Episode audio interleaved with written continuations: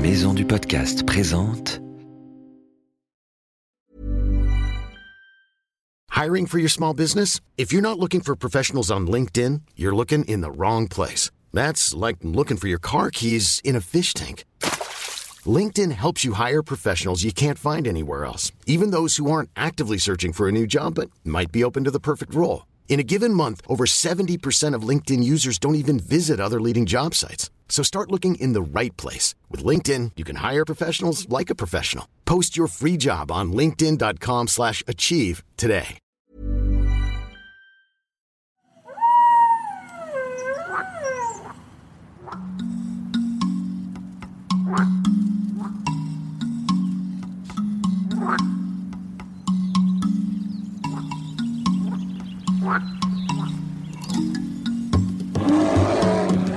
Bonjour les enfants, comment ça va aujourd'hui? On est heureux de vous retrouver dans Wild, le podcast animalier, un podcast où on adore parler des animaux et de leurs incroyables actualités. Cette semaine, nous allons te parler d'un dragon piégé dans la glace. Nous allons vivre une expérience formidable avec notre professeur Sapiens dans un terrier. Eh, on parle de moi Et nous allons te dire ce qu'il ne faut surtout pas donner à manger aux canards et aux oiseaux dans la nature. Allez, c'est parti pour un nouvel épisode de Wild, le dragon des glaces.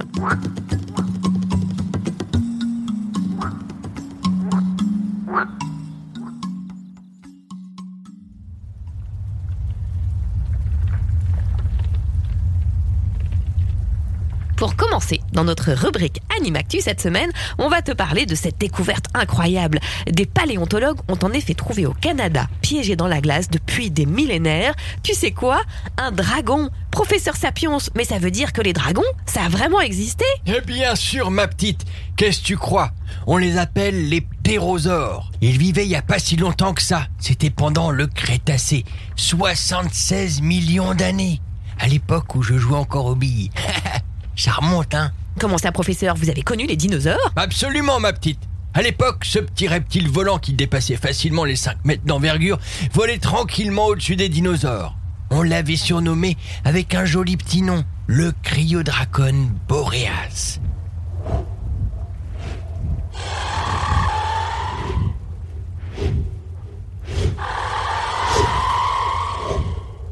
Ah, c'était le bon temps. C'était les cousins des Asdarchidae. Les cousins des quoi? Des Asdarchidae, voyons. Eux, ils étaient facilement reconnaissables à leur long cou et leur grande tête. Ils traversaient le ciel, du Texas comme des fusées géantes. Ils faisaient 9 mètres de large quand même, avec leurs ailes déployées. Moi, ce que je retiens, c'est que dans cette famille, tout le monde a des noms bizarres. La prochaine fois, on pourra les appeler, je sais pas moi, Roger ou Bernard. C'est quand même plus facile à retenir. Changez leur nom N'importe quoi Vous n'y connaissez vraiment rien à la science. Et pourquoi pas m'appeler Bachibouzouk au lieu de professeur Sapiens tant qu'on y est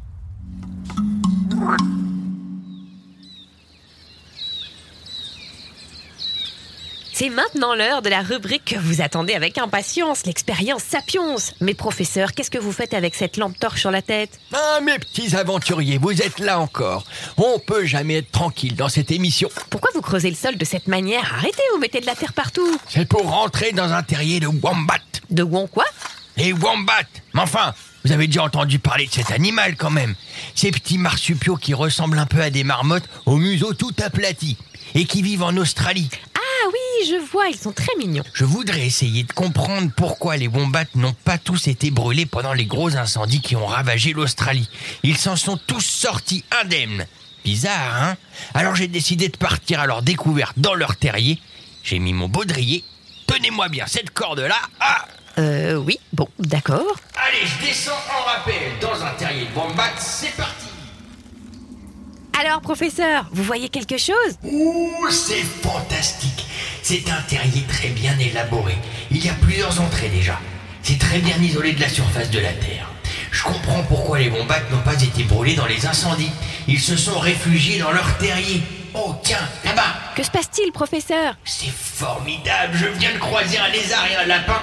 Et même, tiens là-bas, regardez. Un walibi, un petit kangourou. Ah bon? Mais qu'est-ce qu'ils font tous dans le terrier d'un wombat? On dirait que le wombat a accepté de leur ouvrir la porte pour qu'ils se mettent à l'abri. Oh, mais ça c'est vraiment sympa Et là, un puits Un puits? Comment ça? Les wombats sont très doués pour trouver de l'eau.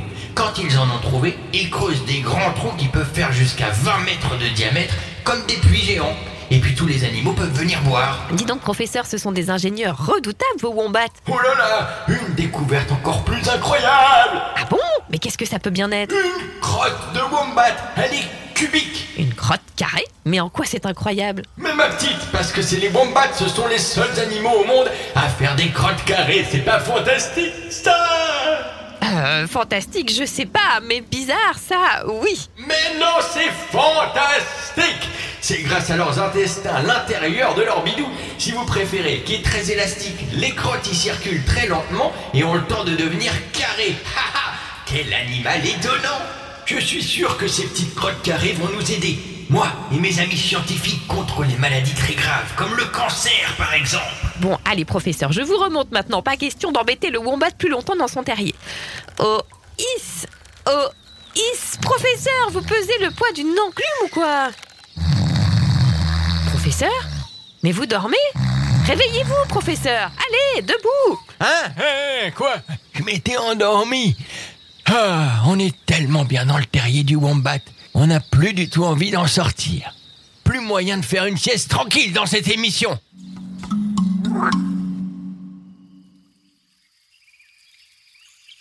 Les enfants, comment faire pour aider les petits animaux dans notre quotidien? C'est la rubrique Vive les animaux, dans laquelle on te donne des petits conseils pratiques. Elliot, on a reçu une question aujourd'hui? Oui, alors, c'est un message de Manon qui a 6 ans. Avec ma mamie, quand on va se promener dans les parcs, on aime bien donner du pain dur aux canards. Mais il paraît que ce n'est pas bon pour eux. Comment faire? C'est vrai que le pain, c'est pas bon pour les animaux? Ah oui, c'est vrai, souvent l'estomac des animaux ne digère pas de la même façon que le nôtre. Du coup, il ne faut pas donner des choses à manger comme du pain, des biscuits, du popcorn ou même du chocolat. Tu penses que ça leur fait plaisir, mais en fait, ça leur fait mal. En plus, si on leur donne du pain dur, ils vont être rassasiés, un peu endormis, et ils ne vont pas chercher d'autres nourritures plus intéressantes pour eux, avec plus de vitamines par exemple. Pour les canards, non seulement le pain les rend malades, mais en plus, le pain non mangé pollue l'eau des mares, ce qui est embêtant aussi pour les poissons et pour les grenouilles qui y vivent. Qu'est-ce qu'on peut leur donner alors? Normalement, la nature n'a pas besoin de l'intervention d'êtres humains et les animaux se débrouillent tout seuls pour s'alimenter. Mais si parfois tu veux vraiment leur donner un petit coup de pouce, alors choisis plutôt des aliments naturels comme du maïs, de l'avoine, des raisins mais sans les pépins ou encore des graines pour oiseaux ou même de la laitue. Elliot, tu m'entends? Tu fais quoi? Eh ben, je donne de la salade aux canards, comme tu viens de me l'expliquer. Allez, allez, les petits canards, venez prendre de la salade.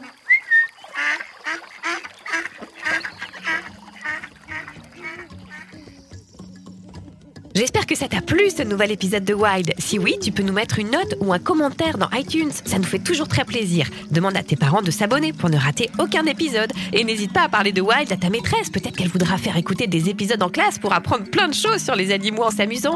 À bientôt, nos petits aventuriers.